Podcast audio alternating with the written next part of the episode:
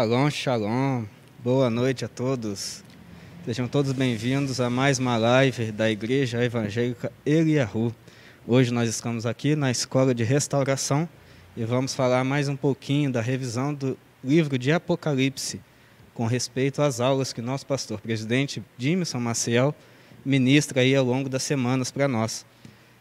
Atualmente já estamos estudando a 27ª aula, se eu não me engano, e hoje nós faremos a revisão a partir da aula 5, a qual nós paramos na 4 na semana passada.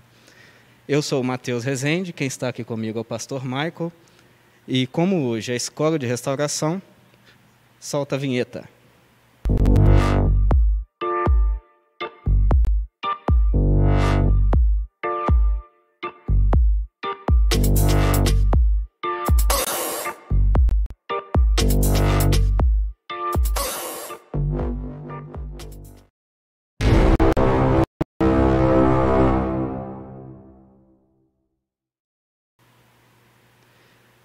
Muito bem, glória a Deus. Hoje, então, nós vamos fazer uma revisão a partir da aula 5, cujo tema foi.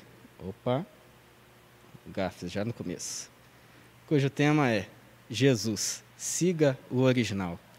E antes de partirmos, então, para a revisão da aula em si, eu gostaria de relembrar o que o pastor Mike falou aqui na última aula com respeito ao padrão em que Yeshua segue em todas as cartas que ele direciona às igrejas, as sete igrejas de Apocalipse, e que o pastor teve a disposição de mostrar para nós da seguinte forma: dividido por cores, onde nós podemos visualizar mais precisamente a forma como o Senhor Yeshua direciona a palavra a João, para que quem fosse ler então as cartas que João escreveu tivesse essa facilidade de entender a forma como Yeshua queria passar o seu recado.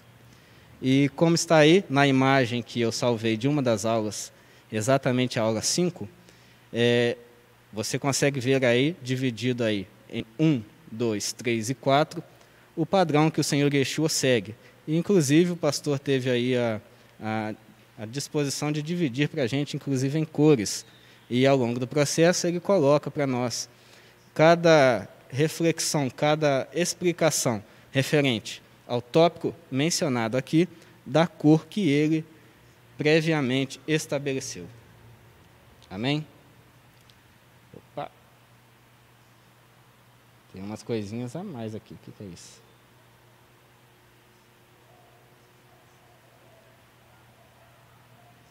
Espera aí que eu vou tirar isso aqui, gente. Prontinho. Bom, como disse, a aula 5 tem o tema de Jesus, siga o original.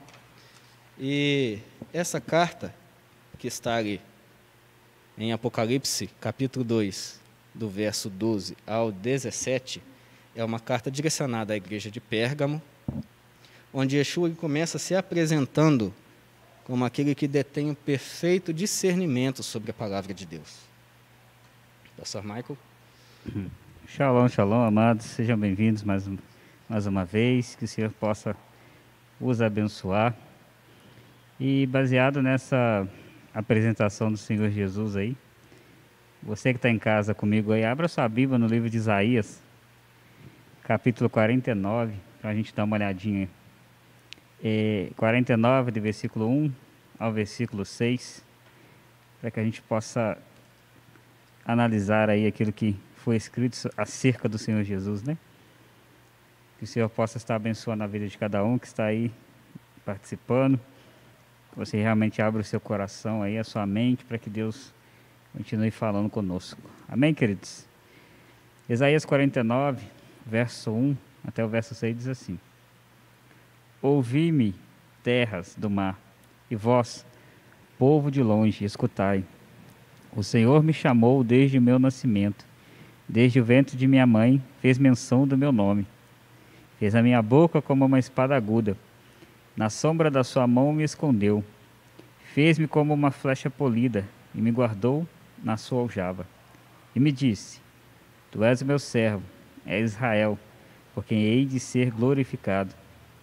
Eu mesmo disse: Debalde tenho trabalhado inútil, inútil e vamente gastei as minhas forças.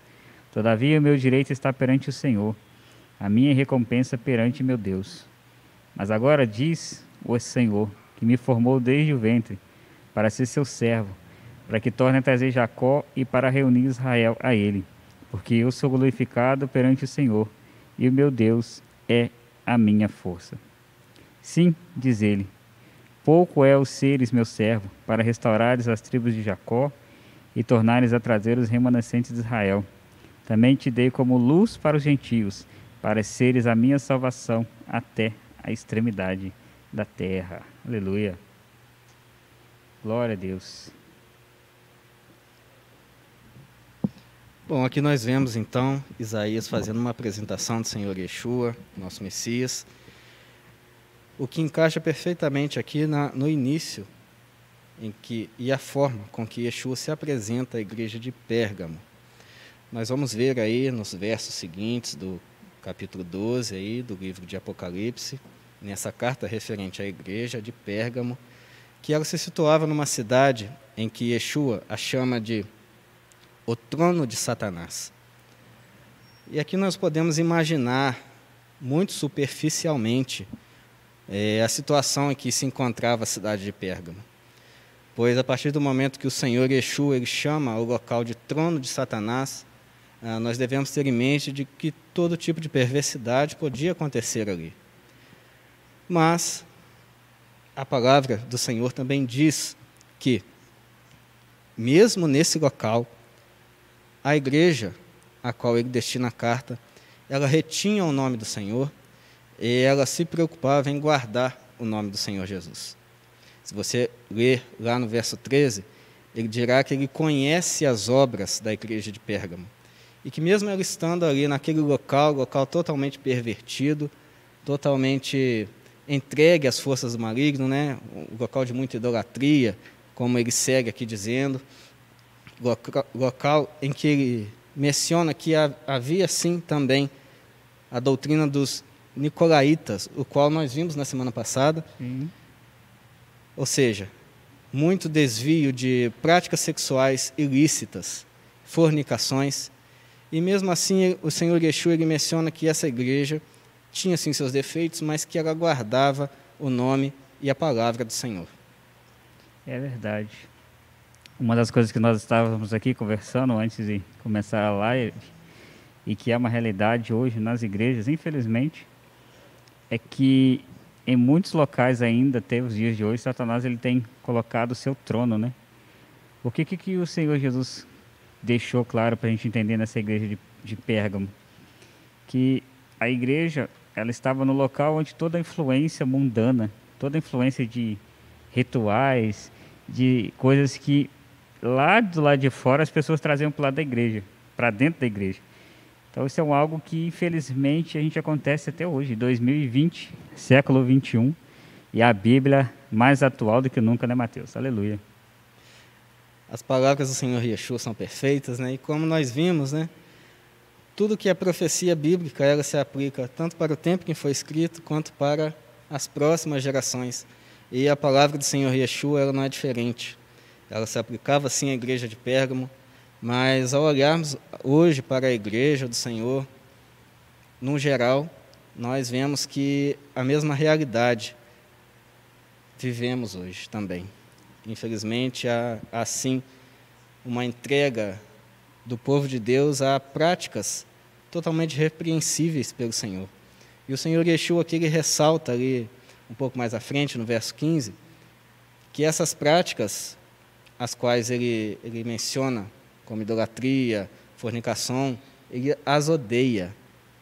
Sim, e se ele as odeia, nós devemos sim nos preocupar em fazermos o todo o possível e mais um pouco para deixar essas práticas de fora do nosso convívio com o Senhor Yeshua. É uma verdade. E um dos pontos que o Senhor Jesus aqui, o Senhor Yeshua fala, nesta igreja principalmente, e a gente vai ver isso também nas outras, ele fala sobre Balaão, né? Balaão. Quem é dessa igreja aqui sabe dessa história, nas paraxás aqui. Toda, todo ano a gente estuda essa paraxá de Balaão. Quem foi Balaão? Né? As pessoas sabem, Balaão era um profeta que segundo a gente lê, segundo a gente consta ali na Bíblia, era um homem que ouvia a voz de Deus. Ele ouvia a voz de Adonai, o nosso Deus, o Deus poderoso, o Deus vivo, o único Deus. E ali o rei Balaque né, se apresenta a ele para que ele pudesse amaldiçoar o povo de Israel. E Balaão, então, é impedido por Deus de fazer isso. Mas depois, no final de toda a história, a gente vai ver que, por conta do amor ao dinheiro, por conta daquele que Balaão iria receber, ele acaba não amaldiçoando, né? não poderia amaldiçoar, mas ele dá uma ideia para Balaque. Ele fala assim: Balaque, já sei, né? Vamos fazer o seguinte: leve aí para o meio do povo, é, mulheres, né, sacerdotisas aí, é, para que eles se deitem ali com os homens de Israel, fazendo rituais sexuais diante do Eterno. E eu tenho certeza que Deus vai, por si mesmo, amaldiçoar o seu povo. E assim foi. E isso até o dia de hoje, queridos, porque os dois espíritos que atuam na igreja hoje espírito de Balaão, que faz com que as pessoas se prostituam com tudo quanto é coisa que é contrária à palavra. E depois, mais para frente, aqui na outra aula, a gente vai ver o espírito também de Jezabel. Demônios terríveis, espíritos de demônios que atuam para destruir a obra do Senhor. É e o pior é que nós, como igreja, muitas das vezes deixamos eles entrar e achamos que isso é normal. Não é normal, queridos. Isso é pecado, foi pecado lá atrás, é pecado ontem, é pecado hoje. Deus abomina essas práticas. Então, que a gente venha limpar as nossas igrejas para que o Senhor possa se manifestar. Aleluia. Glória a Deus. E baseado nisso, a gente vai ler aqui alguns versículos que falam sobre essas práticas, aquilo que o Senhor deixou escrito. O primeiro que nós vamos ler está em Judas, capítulo 1, versículo 11. Uma página atrás. Isso, Judas 1, 11, amém? Aí, uma página atrás de Apocalipse aí, ó. Um livro antes de Apocalipse. Todo mundo achou e vamos ler aqui. Diz assim: Ai deles, porque prosseguiram pelo caminho de Caim, e movidos de ganância, se precipitaram no erro de Balaão e pereceram na revolta de Corá. Deus também nos mostra sobre esse pecado, sobre essa questão de Balaão, aqui no livro de 1 Timóteo, pouquinho mais para trás aí, volta aí a sua Bíblia um cadinho. Aleluia. Espero eu que você esteja com a sua Bíblia em mãos aí, lendo ela, né? Glória a Deus. Não estamos vendo você, né? Mas. O Senhor está. O Senhor está, né? Aleluia. Olha o que, que diz também em 1 Timóteo 6, né? Porque o amor do dinheiro é raiz de todos os males. E alguns, nessa cobiça, se desviaram da fé e a si mesmo se atormentaram com muitas dores. E o último texto, Hebreus 4, verso 12.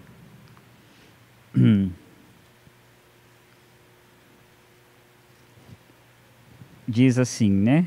Porque a palavra de Deus é viva e eficaz, e mais cortante do que qualquer espada de dois gumes, e penetra até o ponto de dividir alma e espírito, juntas e medulas, e é, e é apta para discernir os pensamentos e propósitos do coração. Aleluia. O Senhor Jesus ele cita, como o Mateus falou, essa questão dos nicolaítas, que foram práticas sexuais, práticas abomináveis, e que estavam dentro da igreja de Pérgamo, que realmente o Senhor ele detestava, ele odiava isso. E até hoje ele odeia, né? Até hoje. É um pecado que não adianta a gente querer, ah, Senhor, como dizem a palavra, como muitas pessoas falam, né? O Senhor anulou né, a lei, o Senhor anulou essas coisas. Então hoje em dia tudo pode, né? Como igreja podemos fazer tudo, mas não podemos, amados, de forma alguma.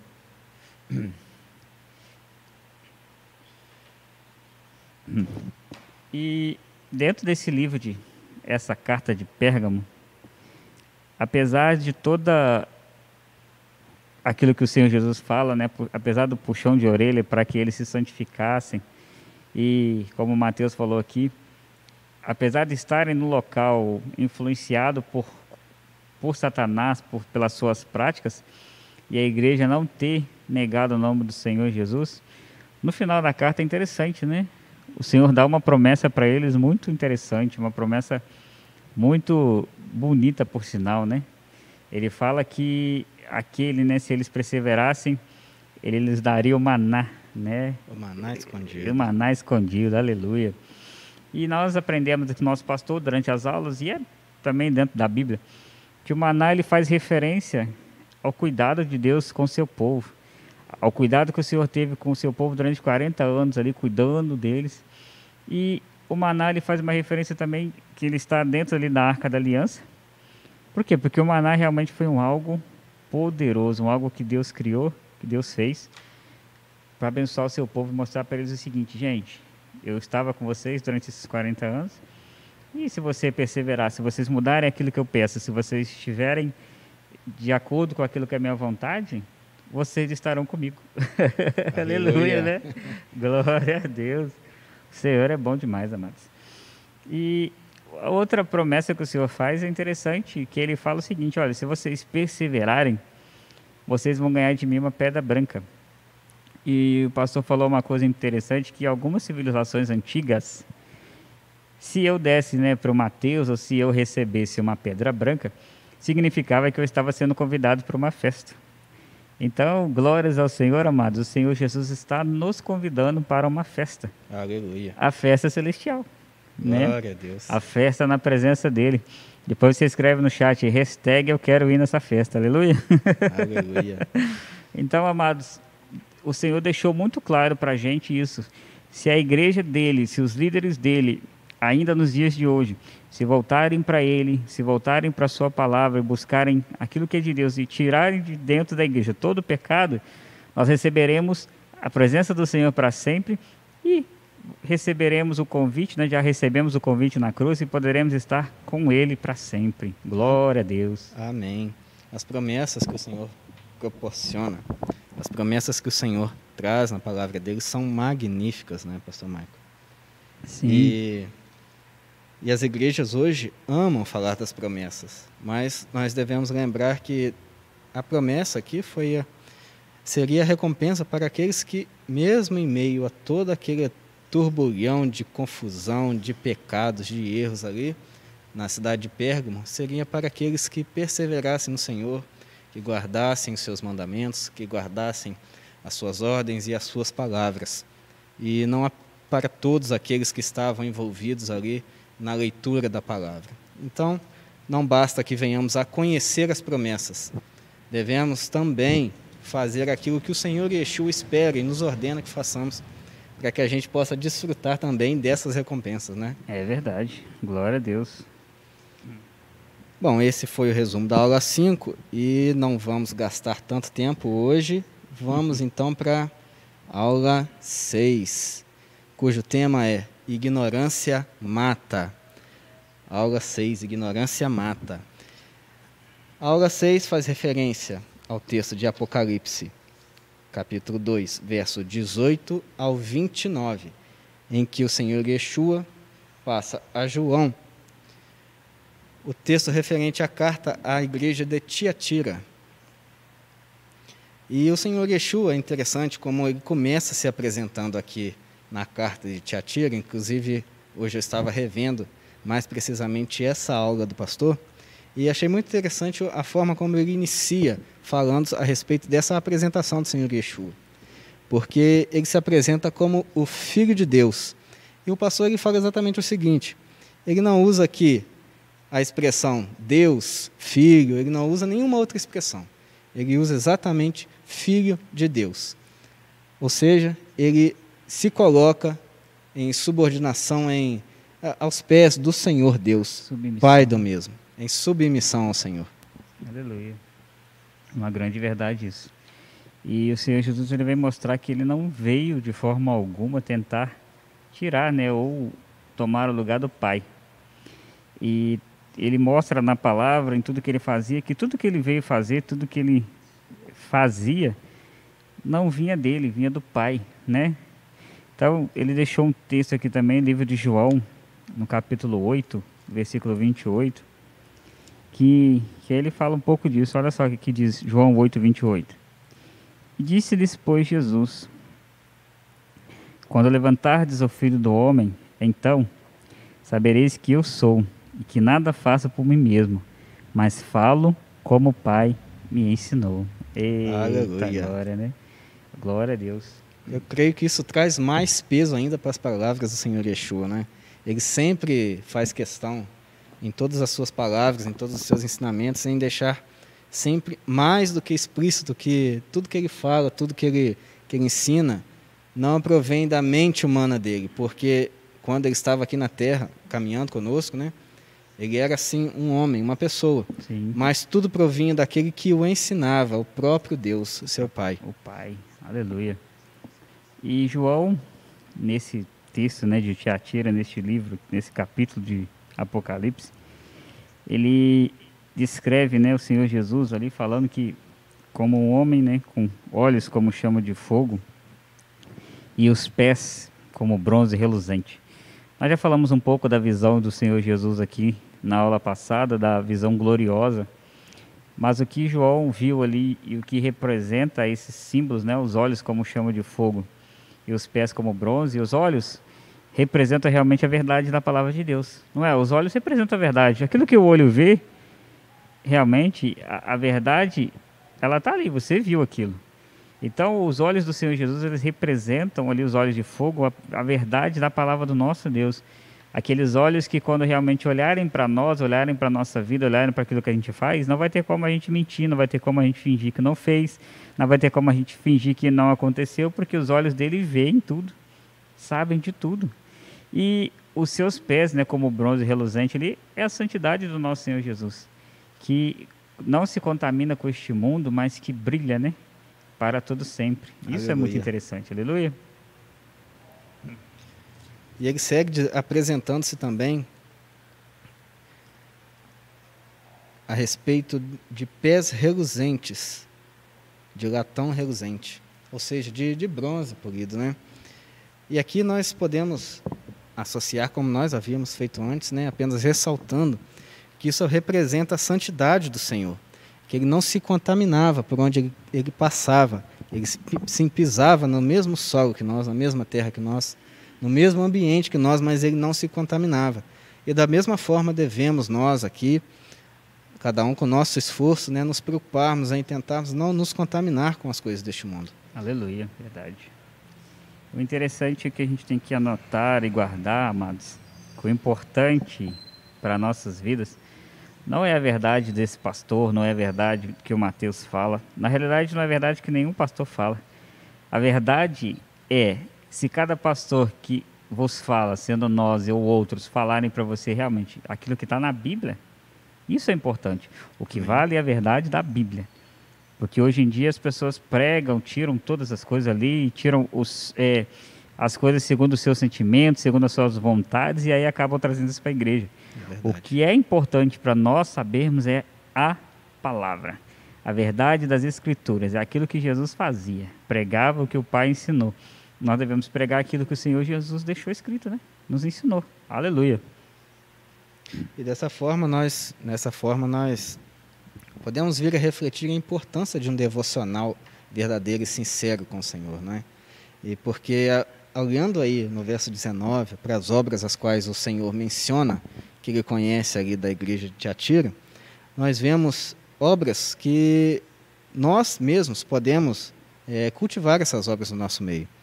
As obras que ele apresenta, que ele fala, as quais ele conhece de Tiatiras, é amor, serviço, fé e paciência. E se formos olhar para o que são cada uma dessas coisas, nós podemos analisar e pensar o que é que realmente representa ter obras perante o Senhor. E analisando as escrituras e analisando, ouvindo a aula do pastor Jimerson, nós podemos dizer que as obras nada mais são do que anunciar o Senhor Yeshua, abandonar nossos pecados, realmente nos converter ao Senhor. Pois é, é muito fácil, né, como nós às vezes conversamos aqui, é muito fácil falar que somos crentes e alegarmos que cremos no Senhor e que nos convertemos.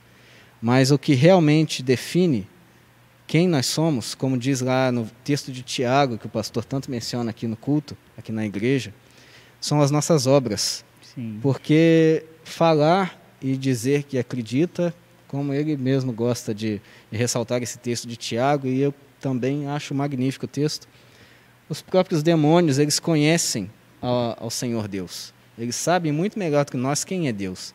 Mas então o que, que nos diferencia disso? Realmente são as nossas obras. Obediência, né? E o que é interessante a gente notar, Matheus, é porque muita gente quer ser pastor, né? Eu acho interessante isso. As pessoas olham para o cargo pastor ou para o cargo daquele que está na frente da igreja, eu quero ser pastor, eu quero isso para eu fazer a obra de Deus, né? Eu quero é, ter um cargo, um título para fazer a obra. E Jesus, nesses cinco aspectos aqui, ele mostra para a gente que não é o título que faz a diferença. Eu não preciso ter um cargo na igreja para fazer o que Deus quer. Como você falou, qualquer cristão, gente, qualquer pessoa desse mundo, ainda mais hoje, em 2020, com essa Covid-19, qualquer um de nós, como servo do Senhor, pode anunciar Jesus, pode dizer para as pessoas que Jesus é bom, né? É pode abandonar os seus pecados. E isso é um detalhe que a gente tem que pensar que a maioria dos cristãos não querem fazer isso. Os cristãos hoje querem ficar com aquele pecado de estimação, não querem realmente mudar de vida. E o que, que a obra também? Praticar a palavra, gente. Viver a palavra, como a gente fala de Tiago. Não só ouvir, mas colocar em prática. Isso é a maior obra que nós podemos fazer, sendo é, servos do Senhor. Então a gente tem que buscar isso em Deus, fazer estas obras para que aquilo que Deus quer aconteça. Eu desafio você que está aí, né? desafio assim, você que está conosco no chat, você que está conosco no canal hoje. Você já falou para alguém sobre Jesus? Mas de verdade?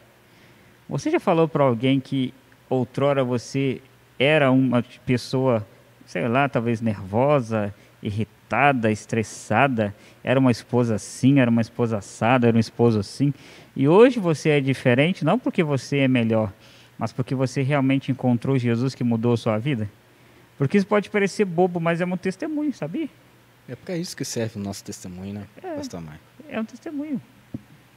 Então a gente tem que às vezes pegar uma pessoa numa situação ruim e mostrar para ela, falar, olha, eu conheço alguém que mudou a minha vida. e pode mudar a sua. E Amém. outra coisa que o Senhor Jesus fala né, nesse devocional que o Mateus estava comentando aqui é o amor. E as pessoas elas não entendem o que é amor, gente. As pessoas acham que amor é, é, aquele amor ali pelo homem, pela mulher, essa coisa, essa, esse tipo de relacionamento. Mas o amor que o Senhor fala aqui é o amor que está na Bíblia. Ele diz amar o Senhor Deus sobre todas as coisas e amar o seu próximo, né? Como a ti mesmo. Se você fizer isso, se você tiver esse amor na sua vida, você vai estar sendo obediente àquilo que a palavra do Senhor fala. Isso é tremendo. Isso é maravilhoso, não é? É importante a gente anotar isso. O serviço que o Senhor Jesus fala.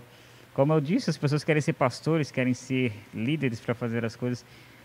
Serviço na igreja, gente, serviço na obra do Senhor, você trabalhar de qualquer forma que você puder trabalhar para fazer a obra do Senhor crescer, isso é válido.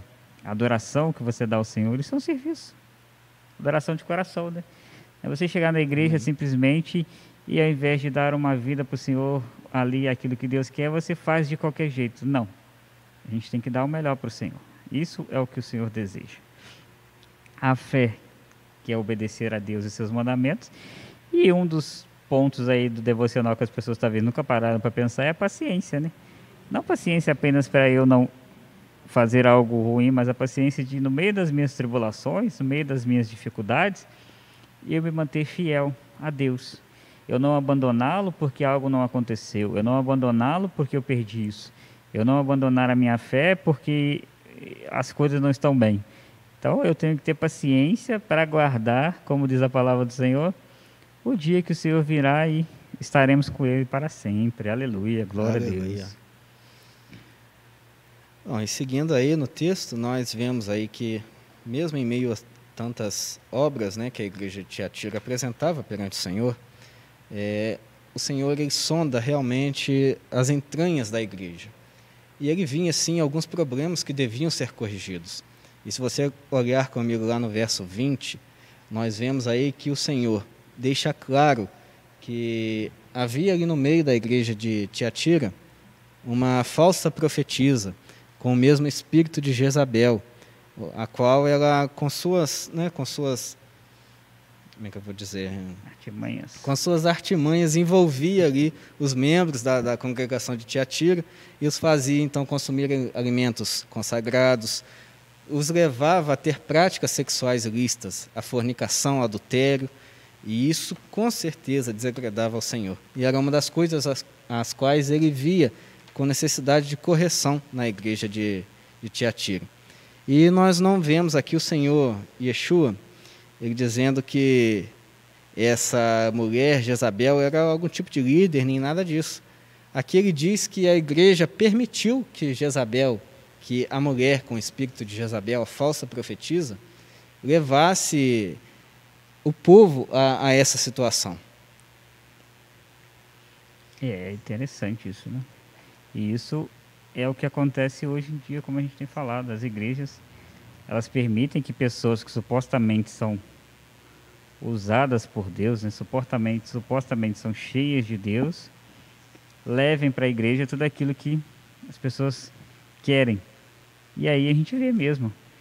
Uma das coisas que às vezes eu fico ouvindo, eu fico analisando hoje no mundo cristão é o seguinte: se o pastor tal, se o fulano de tal, se a pessoa que ela às vezes é muito conhecida, ou se a pessoa que às vezes já orou e Deus fez alguma coisa, se ela falou, tá falado.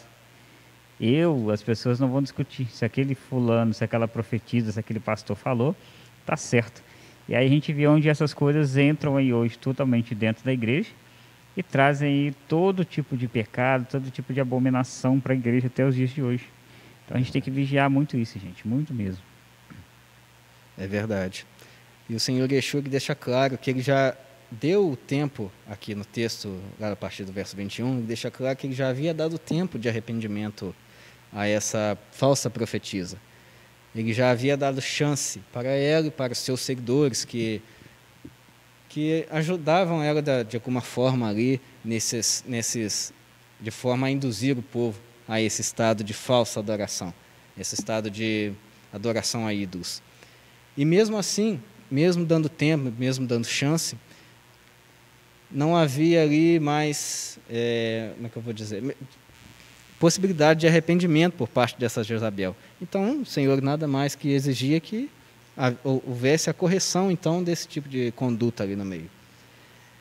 Ele manda que o restante das igrejas guarde as obras que ele já havia mencionado. Porque mesmo com esse espírito de Jezabel os induzindo alguns ali dos membros da congregação, eu acredito aqui, com base no texto e com base na aula do pastor, que a maioria da igreja de Tiatira tinha sim uma boa conduta e, e realmente cria no Senhor e esperava no Senhor verdadeiramente, apesar de todo esse, essas exceções no meio do povo. Do contrário, ele não diria isso, que a igreja, o restante da igreja que realmente tinha fé no Senhor e guardava suas palavras, que não viria mais sobre eles nenhum tipo de cargo excessivo. E eu acho muito interessante também a forma como o Senhor anuncia quais serão as recompensas para a igreja de Tiatira, com base na, nos problemas que ela tinha. Porque aqui o Senhor ele usa exatamente o problema que havia lá, que era o problema da enganação, da mentira, com relação a essa falsa profetisa, induzindo ao povo a, a, a uma falsa verdade, uma falsa adoração. E como o pastor gosta muito de ressaltar isso, eu quero ressaltar aqui também, é, esse, essa falsa adoração, ela não vem escaradamente, explicitamente. Ela vem nos pequenos detalhes, que acaba levando a uma conduta ou outra, e que, de uma forma geral, nos leva a ter uma atitude de contrária à palavra de Deus. Isso dificilmente vai vir é, explicitamente, escancaradamente, de forma que a gente bate o olho e vê que aquilo é errado.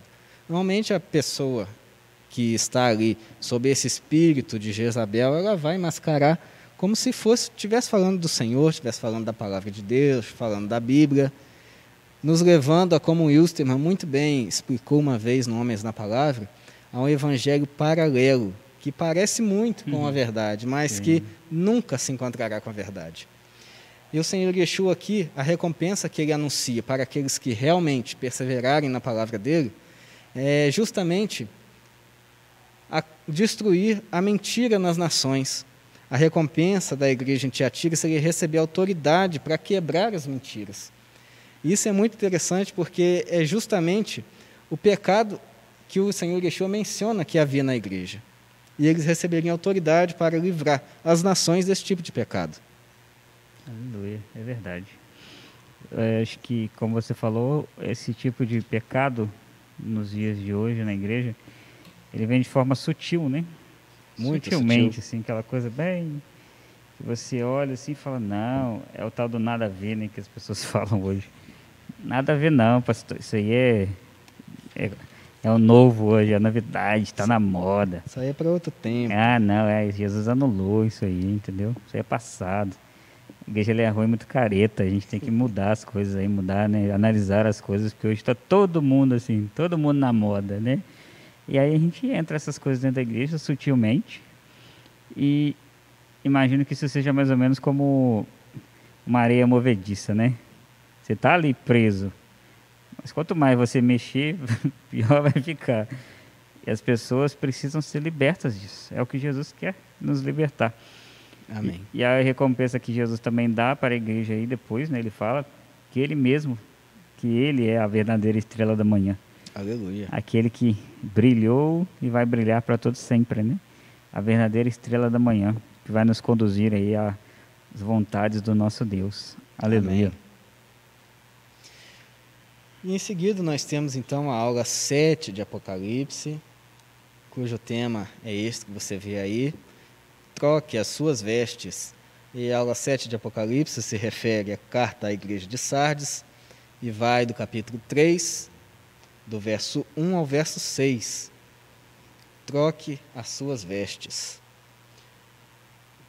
E aqui na carta a Sardes, o Senhor Yeshua ele começa e começa se apresentando mais uma vez, como nós dizemos, ele segue um padrão em todas as suas cartas às igrejas. Ele começa se apresentando como o que tem os sete espíritos de Deus e as sete estrelas. E ele diz que conhece todas as obras da igreja de Sardes. E essa igreja de Sardes, ele mesmo diz que essa igreja, ela, ela se apresenta de uma forma, ela se apresenta como muito avivada, muito, muito cheia de unção, mas a verdade todo o espírito da igreja está morto. E essa é uma das únicas, se eu não me engano, apenas mais uma, cuja igreja aqui não tem nenhuma qualidade. O Senhor deixou apenas ressalta seus defeitos e deixa bem claro quais serão as consequências caso a igreja não se arrependa. É, é muito sério, né? É, tudo que o Senhor Jesus falou para todas as igrejas é muito sério. Mas a Sardes, né, essa igreja de Sardes, como o Mateus comentou, é uma igreja que não possuía qualidade nenhuma. É uma igreja que, humanamente falando, as pessoas olhavam para ela, parecia ser uma coisa, mas era outra. Senhor Jesus chega a dizer aqui né, que é uma igreja que parecia estar viva, mas por dentro estava morta. Era uma igreja espiritualmente morta. E quantas sardes aí será que a gente não tem hoje em dia, né? Quantas igrejas aí a gente não deve olhar e aos nossos olhos elas estão vivas, mas como será que os olhos do Senhor nos veem? Será que ele nos vê como essa igreja? Será que ele nos vê, nos vê como uma igreja que está viva na sua presença? Isso no coletivo, no geral, mas aqui também falando que como nós somos parte desse corpo, parte dessa igreja, como será que está a vida de cada um de nós hoje diante do Senhor? Será que ele olha para nós e fala: "Não, meu servo, minha serva, meu filho, minha filha está vivo"? Ou nós estamos mortos em nossos pecados aí, mortos naquilo que não deveríamos estar? A gente tem que pensar nisso também, né, queridos? Aleluia. Exatamente. Nós não devemos ser hipócritas, é, tentando apresentar aquilo que não somos. Mas, pelo contrário, devemos buscar nos avivar, nos relacionar melhor com a palavra do Senhor, nos relacionar melhor com a vida em Cristo realmente. Pois, como nós dizemos aqui antes, o que, o que nos define se somos realmente verdadeiros cristãos ou não, aceitáveis ou não, além da nossa fé, são as nossas obras. Então não adianta muito uma igreja, uma igreja ou um cristão aqui se aplica tanto a, a toda a congregação como individualmente, tentar se apresentar como o cristão, né? O cristão. Mas aos olhos do Senhor, a nossa vida ela não ela cheira a cadáver, como o Senhor Yeshua disse. Devemos apresentar, ao contrário, um cheiro suave ao Senhor. É verdade. E exatamente isso é o detalhe que o Senhor Jesus chama a atenção da igreja, que ela é uma igreja que tinha uma hipocrisia dentro dela. Uma igreja hipócrita, ou seja, aos olhos de quem via a igreja, aos olhos de quem olhava do lado de fora, pensavam: nossa, que igreja abençoada, que igreja vivada, que igreja faz coisas poderosas, porque a gente via que eles faziam a obra, eles tinham assim uma obra, digamos assim, talvez social, uma obra que realizavam coisas que as pessoas olhavam e falavam: olha, essa igreja é de Deus. Mas por dentro de cada pessoa ali, do líder, da liderança, a igreja em si, as obras deles diante das pessoas eram incríveis, mas era detestável aos olhos de Deus, ou seja, Deus ele não gosta de hipocrisia, gente. A gente aprende na palavra, é o sim, é o sim, não é não. Então a gente não adianta tentar enganar Deus, tentar enganar, tipo, vou viver uma vida é, entre aspas aqui mostrando para as pessoas quem eu sou, que eu sou isso, que eu sou aquilo. Mas e aí? Deus ele nos sonda, Deus ele sabe quem nós somos. Nós devemos ser verdadeiros e mostrar para Deus aquilo que a gente realmente é, fazer aquilo que Deus quer. Realizar obras, sim, mas acima de tudo estarmos cheios de Deus. Amém. E mesmo nessa situação aí, mais uma vez, o Senhor Yeshua reconhece as pessoas que estão ali em Sardes, mesmo em meio a tamanha hipocrisia, tamanho, tamanho falso testemunho, né?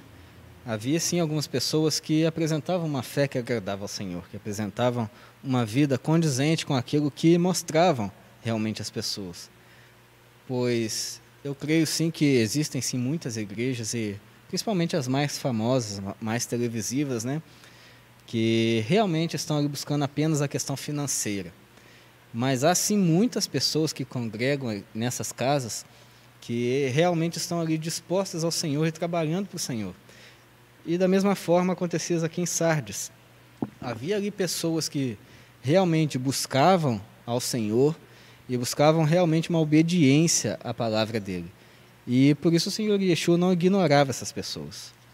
Sim. Ele conhece tudo o que acontece na nossa igreja. E por isso, se, independente da situação geral, o Senhor re realmente pode reconhecer o esforço de cada um e a dedicação de cada um em se manter santo, separado, em, se, em buscar realmente os seus caminhos. E é o que acontecia aqui em Sardes. Havia, sim, algumas poucas pessoas que, em um meio tão hipócrita e tão sujo, se separavam para o Senhor. Se mantinham limpas, né? Se mantinham limpas. Apesar de toda a sujeira do mundo e de tudo que acontece, o Senhor Jesus ele ainda anseia que nós, até nos dias de hoje, amados. Por isso, ressaltando o que o Mateus falou, é verdade. Às vezes a gente olha né, para situações, às vezes as pessoas hoje falam de placas de igreja, falam de pastores, mas existem nessas igrejas pessoas sinceras. Muitas pessoas dessas igrejas vão realmente estar aí no dia do, do juízo, vão estar aí quando Jesus voltar, elas vão subir, porque elas são sinceras. Apesar de toda a sujeira, apesar de tudo aquilo que se é pregado, essas pessoas têm um coração onde elas têm buscado ao Senhor. E é isso que nós temos que notar e adaptar para nós, que nós estamos em um mundo mau, nós estamos em um mundo sujo, nós estamos em um mundo que nos leva ao pecado, nos leva a tudo que não é bom. Mas o próprio Senhor Jesus ele falou uma palavra que é verdade, né? Ele falou assim: olha, eu venci o mundo, vocês também podem vencer. Então a gente, como cristão, não pode ficar dando desculpinha de tudo aquilo que há, isso, aquilo, aquilo outro te afastar de Deus. Não. Nós temos que realmente ter forças para, mesmo em meio a tudo isso, mesmo em toda sujeira, a gente continuar limpo. Amém. Glória a Deus. Aleluia. E o Senhor Yeshua, ele deixa claro que, a, mais uma vez, né, que a recompensa para aqueles que se mantivessem limpos e se mantivessem caminhantes com, com ele, eles receberiam vestes brancas, vestes puras, ou seja, essas pessoas não mais se sujariam Aleluia. com as coisas deste mundo. E isso é exatamente o qual era o problema da igreja de Sardes, e novamente nós vemos uma recompensa que quebra totalmente o pecado que havia ali. Para aqueles que realmente, como diz aqui no verso 4, que não se contaminaram suas vestes e com, comigo, com o Senhor Yeshua, andarão vestidas de branco, porquanto são dignas disso. Será que nós hoje estamos sendo dignos disso, de andarmos com o Senhor vestidos de branco? Devemos sim nos preocupar em nos tornarmos cada vez mais santos para que o Senhor Yeshua, da mesma forma a qual ele se refere a essas pessoas aqui em Sardes, ele olhe para nós hoje e pense que somos dignos sim de andar com ele. E esse final de Apocalipse aqui desse capítulo, né? Esse, dessa carta de Sardes, no versículo 5, igual você falou, que o Senhor prometeu dar àqueles que forem fiéis vestidos roupas brancas.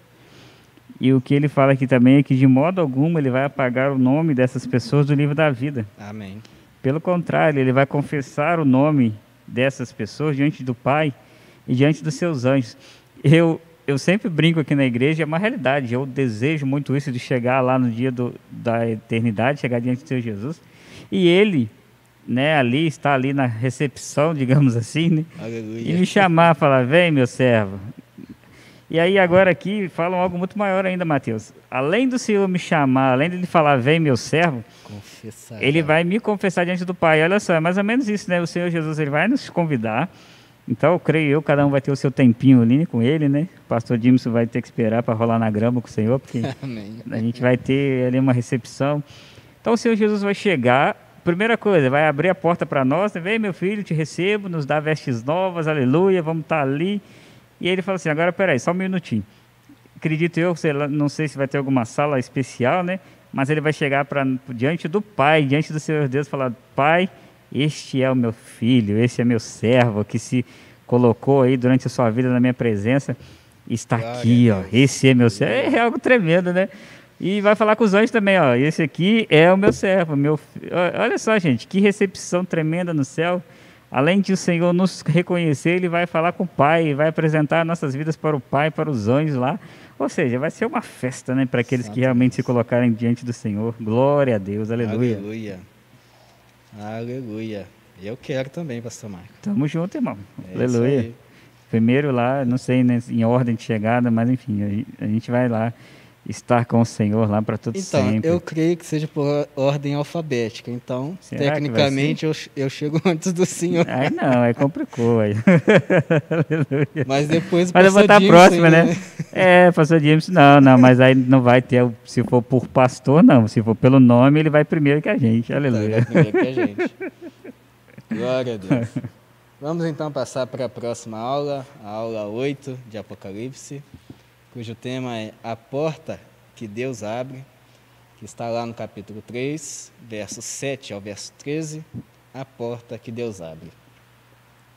E aqui eu queria ler, eu quero ler o primeiro versículo desse, dessa carta à igreja de Filadélfia, que eu acho assim magnífico como o Senhor Yeshua se apresenta à igreja de Filadélfia. Apocalipse capítulo 3, verso 7. E ao anjo da igreja que está em Filadélfia escreve: Isto diz o que é santo, o que é verdadeiro, o que tem a chave de Davi, o que abre e ninguém fecha, e fecha e ninguém abre. Aqui nós vemos o Senhor Yeshua ele trazendo uma ilustração bem simples para nós, é, na nossa capacidade pequena como mortal, como, como pessoas ainda não glorificadas por Ele, de entender a sua real autoridade, a sua total autoridade, cuja porta que ele fecha, ninguém abre, e a porta que ele abre, ninguém pode fechar. Aleluia. Ou seja, com base em toda a nossa fé, se tivermos realmente fé no Senhor e esperarmos realmente a porta cuja qual ele abrirá, ela jamais se fechará. Amém, verdade. Pois é pela mão do próprio Senhor. É, é Ranieri, ó. Só porque o seu é o R, você está querendo me lembrar aí que a gente vai ter novo nome. Eu sei disso, meu amado. Eu sei muito bem disso, tá? Não, Ranieri, você está lá para o final. você está no final. É. Nós estamos falando do primeiro atendimento. É. Amém, verdade. Não sabemos o nosso nome, né, Ranieri? Mas estaremos todos lá, né? Vamos descobrir isso depois lá na eternidade. E, e realmente essa, esse, essa apresentação do Senhor para Filadélfia, né? Ele fala algo poderoso, né? Ele, ele, ele enfatiza isso. Ele é santo, ele é verdadeiro e ele é aquele que tem na sua mão, né, a chave de Davi. Ele tem toda a autoridade. Toda a autoridade. Aleluia. O Senhor é poderoso, gente. Glória ao nome do nosso Deus, glória ao nome do nosso Senhor Jesus Cristo. Aleluia. Aleluia. E nós vemos aqui uma igreja irrepreensível aos olhos do Senhor, porque Filadélfia não tinha nenhum defeito. Se eu não me engano, a igreja de Esmirna era outra que não tinha nenhum defeito. Posso estar enganado, mas eu creio que seja isso, sim. E o Senhor Yeshua apenas apresenta as qualidades dessa igreja e ressalta suas recompensas, caso eles continuem seguindo ali firmes na presença dele. Aleluia. E o ponto que a gente tem que anotar e, e lembrar é que Jesus, mais do que ninguém, mais do que qualquer outro líder, mais do que qualquer pastor, a preocupação dele é com a saúde da nossa fé. Ele deseja que a nossa fé ela seja saudável. Por quê? Porque nós vamos estar neste mundo, nós vamos passar por circunstâncias difíceis. Nós temos passado aí por circunstâncias difíceis, a Covid-19. E apesar de tudo aquilo que vem sobre nós, como Paulo fala, prossigo para o alvo. E qual que é o alvo? Saber meu novo nome. Aleluia. Estar Aleluia. com ele na glória me encontrar com o Senhor Jesus, onde não haverá nada que realmente me tire da presença dele. Não vai haver mais tristeza, não vai haver mais dor, não vai haver mais problemas, não vai ter mais conta para pagar. Aleluia. Aleluia. Vamos estar na eternidade para sempre. Mas eu só vou alcançar isso se a minha fé for saudável, se a minha vida com Deus for saudável. Porque se eu deixo que a minha vida doença, se eu me deixo me perder na presença do Senhor, Infelizmente, eu não vou alcançar isso, gente. Não é uma brincadeira. A gente brinca aqui, a gente fala, mas isso é muito sério. E quantas pessoas, quer seja dessa igreja, quer seja das igrejas no mundo todo, quer seja durante todos os, os séculos, ouviram essas mesmas palavras, mas não deram ouvidos, simplesmente deixaram de lado e morreram sem Jesus, morreram sem estar na presença do Senhor. Então, isso quando nós formos despertados novamente, quando o Senhor Jesus voltar, vai ser sério. Vão ser consequências terríveis para aqueles que brincam aí com a sua vida com Deus. Aleluia. E aí, nós vemos aqui que a igreja de Filadélfia, por ela ser queridinha aos olhos do Senhor, ela não deixava de sofrer perseguições deste mundo.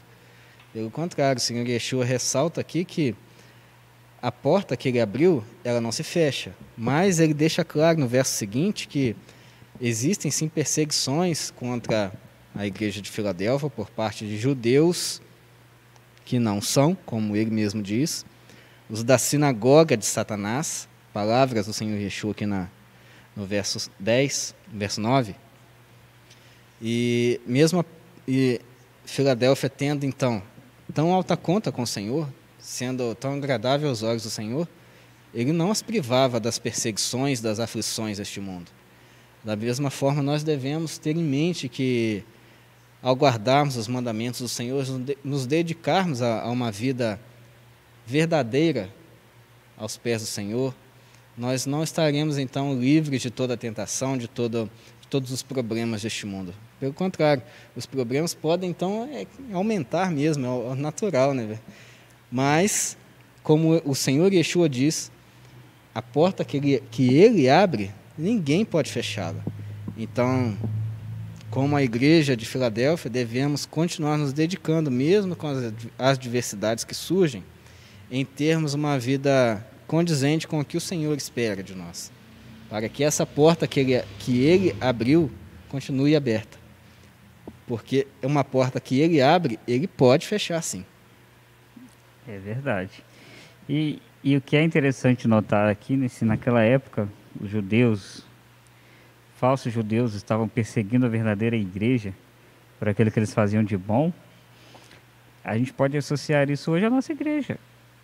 Podemos. Pessoas que são falsos crentes, porque se não buscam o que está na palavra, se não fazem o que Deus quer, não são verdadeiros. E, é e é, é muito mais fácil, né, tirar aquele que está correto do seu lugar do que se mover para ficar correto também perante o Senhor, né? Isso é uma verdade. E, e, é tão interessante notar que tudo aquilo que realmente é bíblico, é verdadeiro, que a gente procura fazer, as pessoas são contra.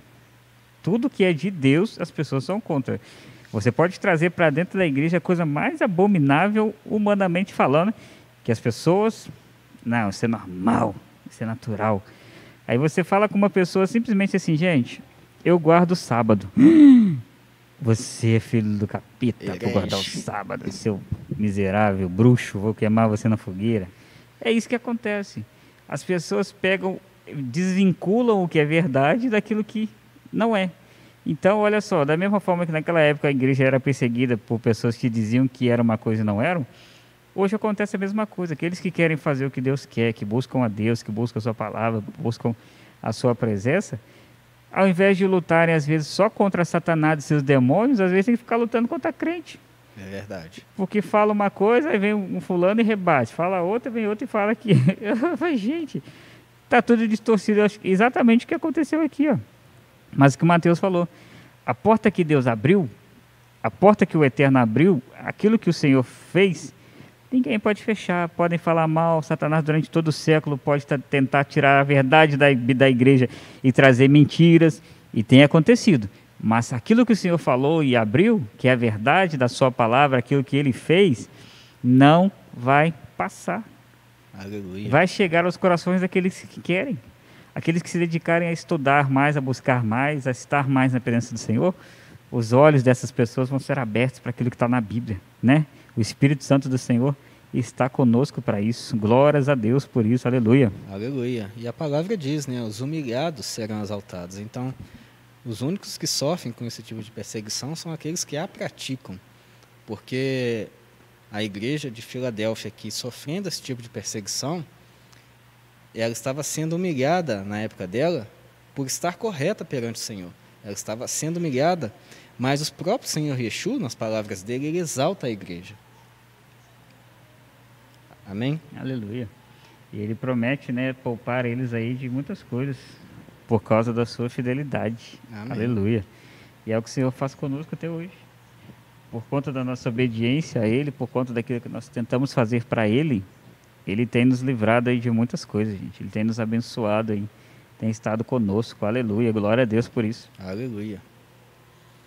Vamos partir então para a próxima aula, que será a aula de número 9, de tema A Dura Realidade, cuja aula se refere à carta da igreja de Laodiceia, que vai lá do verso 14 ao verso 22 de Apocalipse, capítulo 3, o mesmo capítulo em que já estávamos.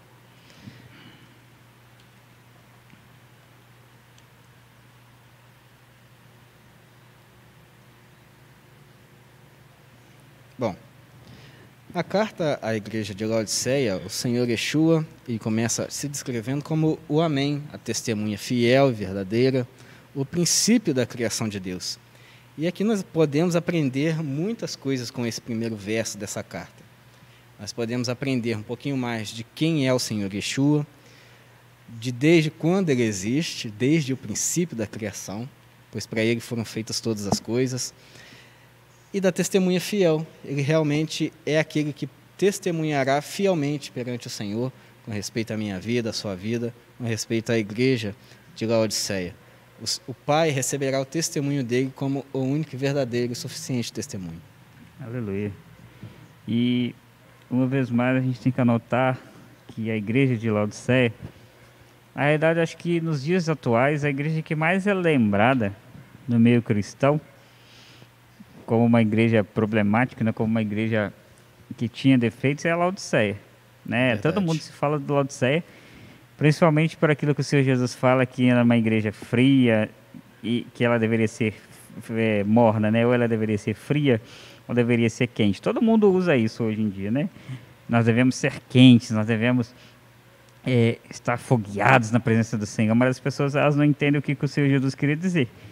Porque como o pastor deixou claro, que tudo aquilo que o Senhor Jesus falava para a igreja, diretamente para o líder e para a congregação, era para as pessoas, no tempo deles ali, entenderem a veracidade do que eles estavam vivendo, e o problema como era sério e como realmente eles estavam fora do que Deus queria.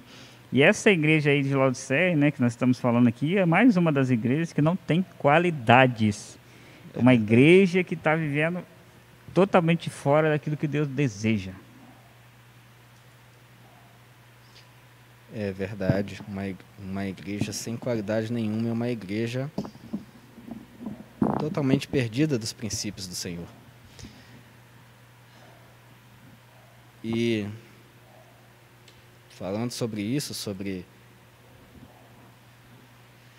sobre não apresentarmos obras agradáveis ao Senhor, é, nós podemos associar isso ao, ao dia do juízo, de forma que nosso nome ficará de fora, sim, no dia do juízo.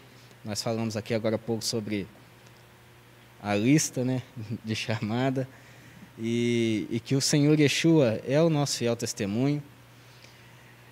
E dessa forma, se nós não apresentamos aquilo que Ele espera, então nós corremos sim o risco, da mesma forma que a igreja de Laodiceia estava ali na risca, sofrendo com isso, e provavelmente não queria se corrigir, dado aqui o, o relato do Senhor Yeshua de, dessa carta, essa igreja corria o risco de ficar de fora no dia do juízo final, de ser lançada no lago de, de chamas.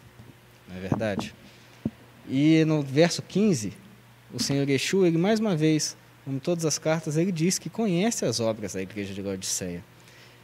Como o senhor pastor Marco falou, ele fala que ela não é fria e nem quente, que ela é morna. E eu lembro da associação que o pastor fez com a água. A água morna é horrível de se beber. É horrível de se beber. Horrível, horrível. Da mesma forma, o Senhor via a igreja de Laodiceia. E, e é tão interessante notar que é verdade. A água morna, por exemplo, se você pega um café, né, algo quente, você vai tomar, beleza. Água fria ali, geladinha, glória a Deus. Mas o, o que é morno, parece que força mesmo em você o vômito, né? É estranho falar disso, mas é verdade. Parece que você toma aquela coisa morna ali, te, é, é, diferente, por quê? E é o que o Senhor Jesus fala, gente, vocês não, você tem que ser frio, ou você realmente não está nem aí para nada, não vai me obedecer e vai realmente viver no inferno como você quer, ou você é quente porque você é meu. Agora, você ser morno não está certo, porque o Senhor fala, eu vou te vomitar da minha boca. Você sendo morno, você dá vontade de vomitar. não quero isso na minha igreja. E é isso que Laodiceia estava fazendo. Por conta do que eles estavam fazendo na igreja ali. Eles não tinham comunhão verdadeira com Deus. Eles viviam uma vida de aparência. Uma vida que, né, como as outras igrejas que a gente viu aqui, parece uma coisa, mas não é. Parece que é bênção, mas não é. Então isso é perigoso, gente. A gente tem que ser aquilo que é verdade. Nós temos que buscar a Deus de verdade, ser cristãos de verdade. É verdade. E, o, e a grande questão aqui da igreja de Laodiceia, mais uma vez, é é a questão financeira, pois ah, o Senhor Yeshua relata que, que é uma igreja realmente rica. E na, na aula referente aqui, na aula 9, o pastor nos traz algum, um dado interessante, que a igreja de Laodiceia, Laodiceia, aliás, a cidade é conhecida por sua riqueza comercial da época. E por volta do ano 60 ela foi quase destruída, mas se reergueu, reergueu completamente. Ressurgiu das cinzas praticamente, tal tamanho era a riqueza daquele local. E o Senhor diz que a igreja ela se acomodou nessa riqueza, se acomodou ali no estado de, de, de conforto do, que ela dispunha ali no local, né? Com certeza era uma igreja muito rica, com muitas peças de ouro, enfim, com muito conforto. E acabou que as pessoas se acomodaram, a igreja no geral se acomodou com a situação e, consequentemente, para de buscar o Senhor, para de, de de ter aquele primeiro amor ao qual nós sempre falamos aqui que é necessário reavivar. Era uma igreja realmente que estava ali no mais ou menos, realmente nessa situação, a melhor descrição para essa igreja realmente é a do Senhor Yeshua, né? É uma igreja morna, ou seja, totalmente acomodada, despreocupada com fazer a obra do Senhor cada vez melhor. E é, infelizmente é uma realidade que nós temos visto em muitas igrejas hoje, né? A despreocupação com a forma com que se dedica o tempo ao Senhor. Sim, e o que é interessante a gente notar que a igreja de Laodiceia ela é uma igreja que vivia um evangelho aparente. O que, que é um evangelho aparente? Era uma igreja que ela tinha ali sim o poder de ser uma igreja que influenciava aquela cidade, poderia influenciar vidas, poderia influenciar famílias, poderia influenciar ali a sua geração.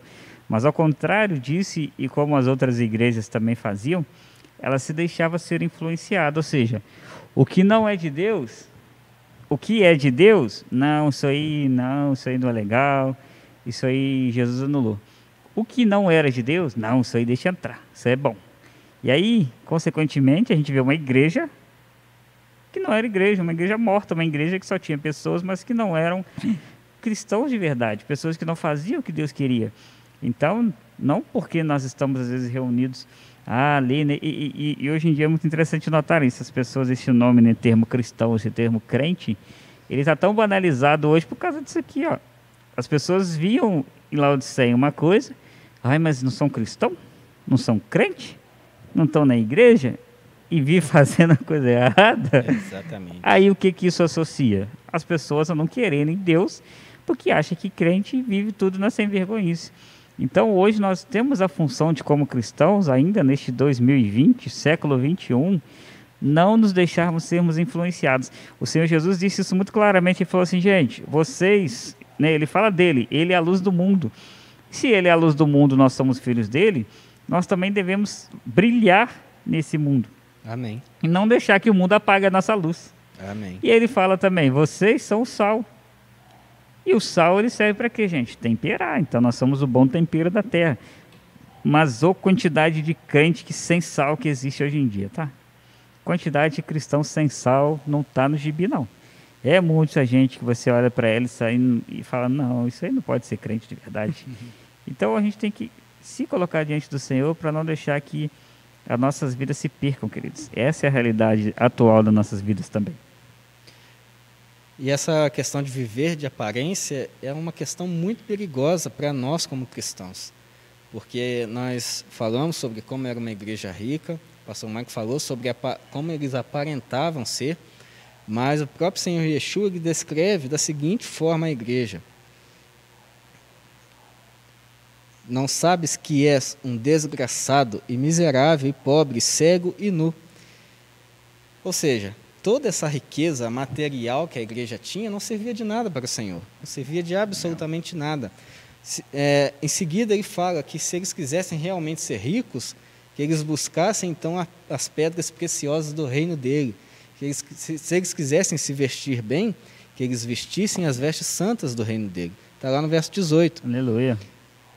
Pro, ah, ó, verso 18: Aconselho-te que de mim compres ouro provado no fogo, para que te enriqueças ou seja, essas riquezas que, que a igreja de Laodiceia tinha, de nada serviam ao Senhor, pois eles não via essas riquezas materiais como algo relevante. Pois nós vimos aqui a, a, na, na semana passada a igreja de Esmirna, por exemplo, que não tinha defeito algum, mas que era extremamente pobre. O Senhor Yeshua fala isso. Era uma igreja extremamente pobre. Não tinha bens materiais, mas era uma igreja que agradava ao Senhor devido ao seu testemunho de fé, devido à sua forma de fazer a obra, a sua forma de ser quente na presença dele. Aleluia. E é notável, né, a forma como o Senhor Jesus fala com as suas igrejas, principalmente a Laodiceia, como era um tapa de luva, né? Porque não tinha como o líder ou quem estava escutando fingir que não, isso não é com a gente. Nesse último texto aqui, né, quando você falou aqui, e, e, é interessante que no finalzinho, né, as vestes para cobrir a sua nudez, mas ele fala do colírio para ungir os olhos deles, porque eles estavam cegos. cegos.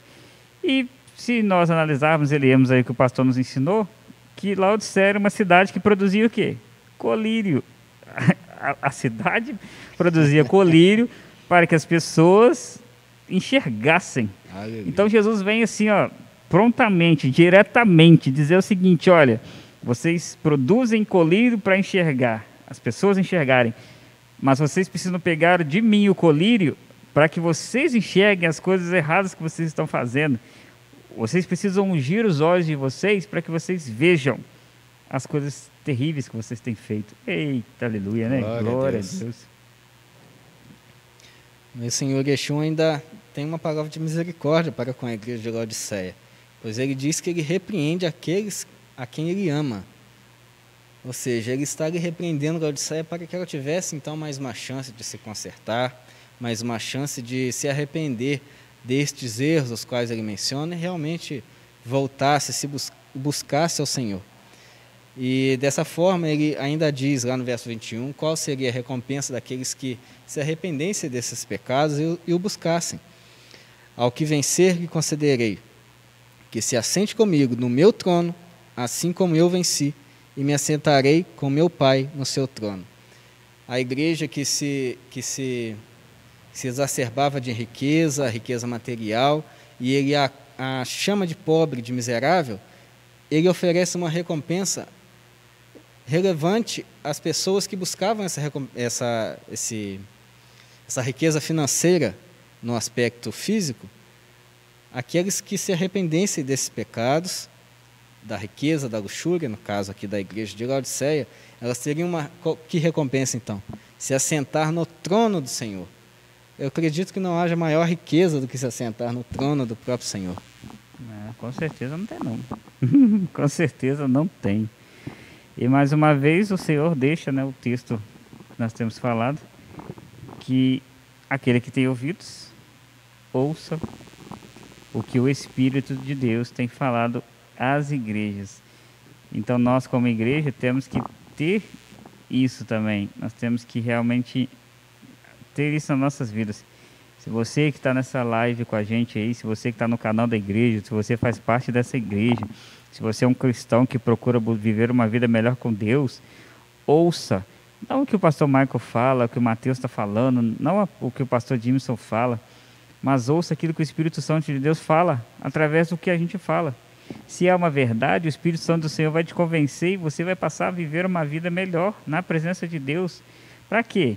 Para chegar no dia da eternidade, todos nós nos adentrarmos ali no céu, Aleluia. nos assentarmos com o Senhor no trono dele, enfim, vivemos na eternidade com Deus, todas as promessas que ele fez aqui para a sua igreja, que a gente possa receber essas promessas, de simplesmente estarmos com ele naquele dia. Aleluia. Amém. Glória a Deus. Vamos então para a última aula da revisão de hoje, a aula 10.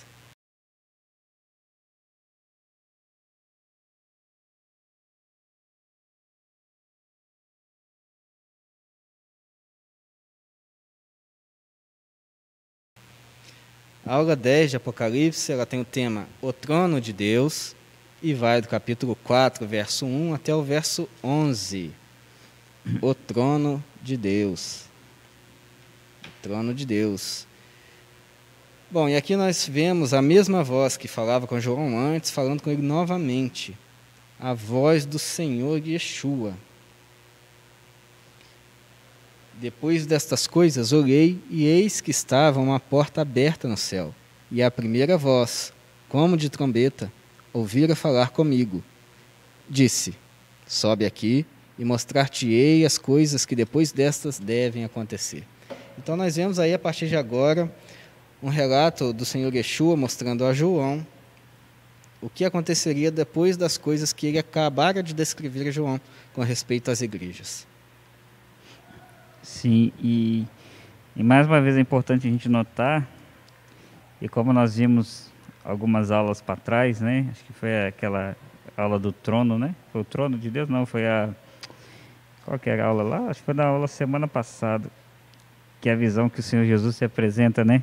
Como aquele que tem a espada na boca e os sete castiçais, uma visão gloriosa do Senhor Jesus. Ah, sim. O nome da aula é A Glória de Yeshua. A glória de Jesus, é isso aí. Essa aula. Aqui nesta aula do trono de Deus, nós vemos também João, ele sendo tomado ali, né, por Deus, ele sendo levado por Deus ali para ver coisas tremendas, né? Ele viu realmente ali o trono de Deus, a glória do Senhor, e nos relatou isso. Então, mais uma vez a gente percebe a grandiosidade do nosso Deus, a grandiosidade do nosso Senhor Jesus, a beleza e toda a estrutura, né, digamos assim, que o Senhor preparou para nós quando ele fala, né? Eis que eu vou preparar lugares, se, você, se eu for, eu voltarei. Olha todos os detalhes, como o nosso Deus é detalhista. Olha tudo que ele fez, tudo que ele preparou nesse capítulo aqui, nesse capítulo do trono de Deus. Cada detalhe que João viu foi algo maravilhoso. Só de imaginar aqui, de lendo, a gente imaginar. Imagina o João enxergando isso aqui, João vendo tudo isso aqui.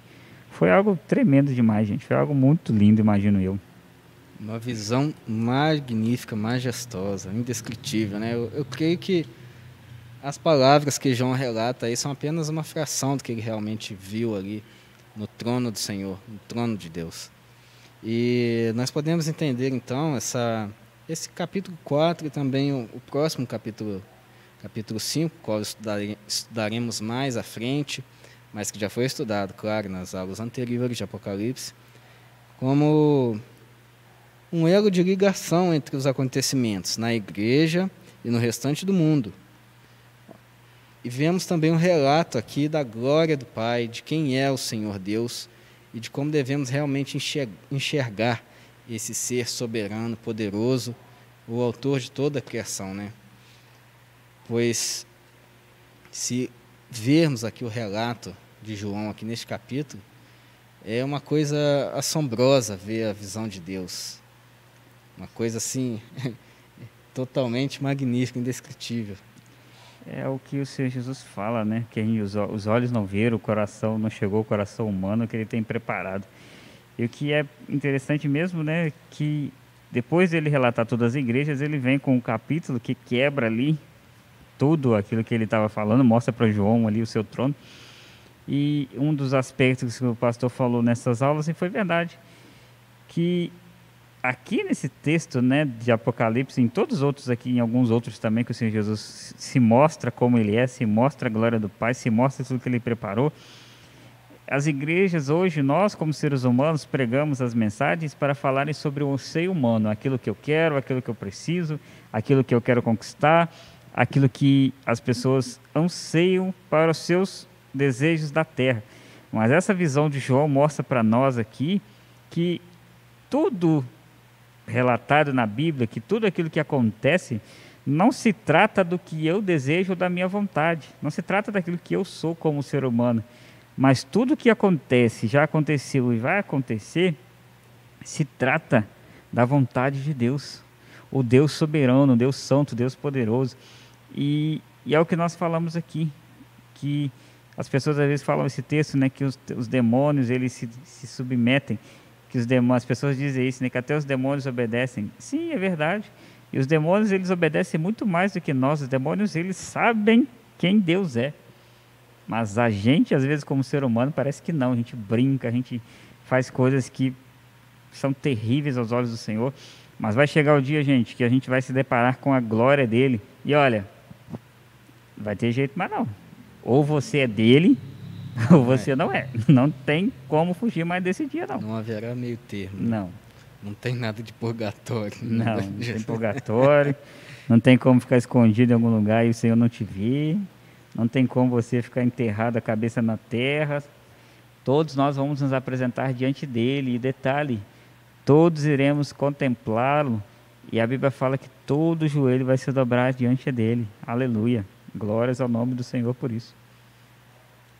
A própria palavra aqui nesse capítulo ela diz, ela relata ali o ambiente em que João realmente viu o trono do Senhor e os 24 anciãos, eles a todo momento eles se prostram perante o Senhor, eles rendem glória, jogam suas coroas aos pés do trono do Senhor. Eu creio que nós não seremos diferentes, não porque sejamos obrigados a isso, mas eu creio que a visão da, da, da, do, do, Senhor, com base na descrição que João dá aqui, da, da visão que ele teve, é algo assim tão assombroso, tão magnífico, que haverá uma necessidade de dobrarmos os nossos joelhos. O nosso ser vai ter a necessidade de fazer isso, né? Sim. Voluntariamente ou involuntariamente, involuntariamente. com certeza. Aleluia, queridos. Amém. O senhor quer falar mais alguma coisa a respeito do capítulo 4, pastor Marco? Não, acho que. Capítulo 4 é bem uma descrição mesmo da visão de João com relação ao trono do Senhor. O ideal é que cada um pegue ali, dê uma olhada de novo, dê uma lida ali, porque realmente é um texto assim magnífico. E como nós dizemos, ele faz uma ligação aí, capítulo 4, capítulo 5, com respeito a tudo que vai acontecer no restante do mundo depois. Sim, verdade. A nossa orientação sempre baseada nessas revisões que a gente está fazendo das aulas aqui, é que você também em casa aí, se você já assistiu às aulas, você tome, tire um tempo aí e vá devagarzinho revendo as aulas de novo, vai anotando suas dúvidas, vai entendendo aquilo que o pastor tem falado, aquilo que realmente está escrito nesse livro de Apocalipse. Você que não assistiu até hoje às aulas, você que está com preguiçinha, você que olha e fala assim, isso não faz falta na sua vida, que você possa se arrepender disso e realmente você possa se voltar para Deus, como a gente falou aqui. Essas aulas de Apocalipse não são meramente vontade do nosso pastor, foi uma ordem de Deus para aqueles que fazem parte dessa casa. Amém. Então, se você, como faz parte dessa casa, não obedece a Deus no mínimo que Ele te pede, que é estudar a sua palavra, com certeza você não vai obedecê-lo para alcançar a sua santidade que você precisa e para alcançar o céu. Então, amados, a gente tem que pensar: se a gente faz o mínimo, a gente consegue fazer algo mais. O Senhor nos deu essa ordem para a gente buscar. E, olha, tem sido muito bom, tá? Eu tenho revisto essas aulas e quanto que a gente realmente aprende, quanto que a gente revê aquilo que é importante. É verdade. E quanto nós somos enganados, porque, como disse Jesus, erra porque não conhece as, as escrituras. escrituras. Aleluia. Então, essa foi a revisão de hoje. A você que nos visita pela primeira vez, seja muito bem-vindo. Não deixe de se inscrever no canal. Lembre-se aí de ativar o sininho para você receber as notificações de novos conteúdos aí no seu celular, os anúncios né, de que vai começar a live, eles sempre chegam aí meia hora antes. Então é importante você ter as notificações ativadas. Se você gostou de algum vídeo, lembre-se de deixar o joinha para que esse vídeo ele seja indicado para outras pessoas e mais vidas sejam abençoadas. Você vai ver aí na tela agora as nossas redes sociais, o YouTube ao qual você nos assiste neste momento, o Facebook, basta você digitar lá facebook.com.br igreja ou mesmo fazer igual no Instagram, digita lá arroba igreja na busca do Facebook que você vai encontrar a igreja Liahu e Pastor Maico, até no Google, se você digitar arroba igreja Liahu, você consegue os dados da igreja. Ah, que chique, que sinal que estamos aparecendo tá no vendo? Google. É Aleluia. interessante, né? Aí está o nosso e-mail, mande aí a sua dúvida, caso você tenha alguma. Se você quiser apenas entrar em contato, mande um e-mail também. Caso você deseje visitar a igreja em algum dia de culto, mande aí o seu interesse, pois nós aqui trabalhamos com algumas escalas para facilitar aí é, para o povo chegar na igreja e não ter que ir embora por falta de lugar, né? Estão aí, está aí também o ícone do Spotify, mas há outras plataformas de podcasts em que você pode encontrar a Igreja Eliahu. Spotify é apenas o mais famoso do momento, mas há outros também. Aí na tela está neste momento o QR Code para que você possa entrar no grupo de WhatsApp da igreja. É lá que nós enviamos aí imagens para o Instagram, enviamos capas das ministrações que vão ocorrer aqui na igreja, o link dos cultos ao vivo. Esse grupo é apenas para recebimento de conteúdo, você não vai poder mandar mensagem, ou seja, é um grupo muito pacífico, muito tranquilo. Aproveite. e amanhã, às 19h30, nós teremos culto do Novo Testamento, estudo do Novo Testamento, não deixe de participar, seja pelo YouTube ou seja aqui na igreja, se você estiver na escala. Se você não está na escala e deseja vir, lembre-se de mandar ali uma mensagem para mim que tem algumas vagas ainda. Mas corre porque amanhã está ficando cheio já, hein? E no sábado de manhã teremos também culto ao vivo às nove e meia, o culto de estudo da Torá, serviço da Torá, onde estaremos estudando a décima paraxá, né, pastor?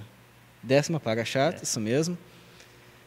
E esteja aí participando conosco também. Se você estiver escalado, venha ao culto. Se você quiser vir, manda uma mensagem aí, para eu poder te encaixar. E à noite, da mesma forma, o culto de Ravidalá, a entrega do sábado, às 19 horas. Amém? Amém. Glória a Deus. Coloque aí você que está nos ouvindo aí, você que está nesse momento sua mão no seu coração. Quero orar pela sua vida. Senhor, nós te damos graças por esta por este estudo. Obrigado, Senhor Deus, pela tua presença que se fez real. Obrigado, Senhor, porque a sua palavra é tão viva, tão eficaz, Amém, Senhor. que ela nos transforma a cada dia, Senhor. Então nós te damos graça. Aleluia. Senhor possa, Deus, abrir os olhos, os ouvidos, o coração do teu povo, Senhor Deus, que está ouvindo essa palavra, para que possamos ser uma igreja melhor, Senhor. Amém. Para que possamos ser servos melhores para ti, Senhor. Em nome de Jesus. Amém. Ivarei Radonai, Veish Mereha, E Adonai Panaveleha, Virrunica. Isadonai, Panaveleha, Veiasi, Leha Shalom. Bechem, Yeshua, Hamashia. Que o Senhor te abençoe e te guarde. Que assim seja. Que o Senhor faça resplandecer o seu rosto sobre ti. Que o Senhor, Ele realmente traga a sua vontade, a sua presença sobre cada um de nós. E que você realmente possa brilhar a luz do Senhor Jesus a cada dia. Amém. Em nome de Jesus. Amém. Deus abençoe vocês, amados, amadas. Foi um prazer estarmos aqui mais uma vez. E shalom, shalom. Shalom, shalom. Boa noite.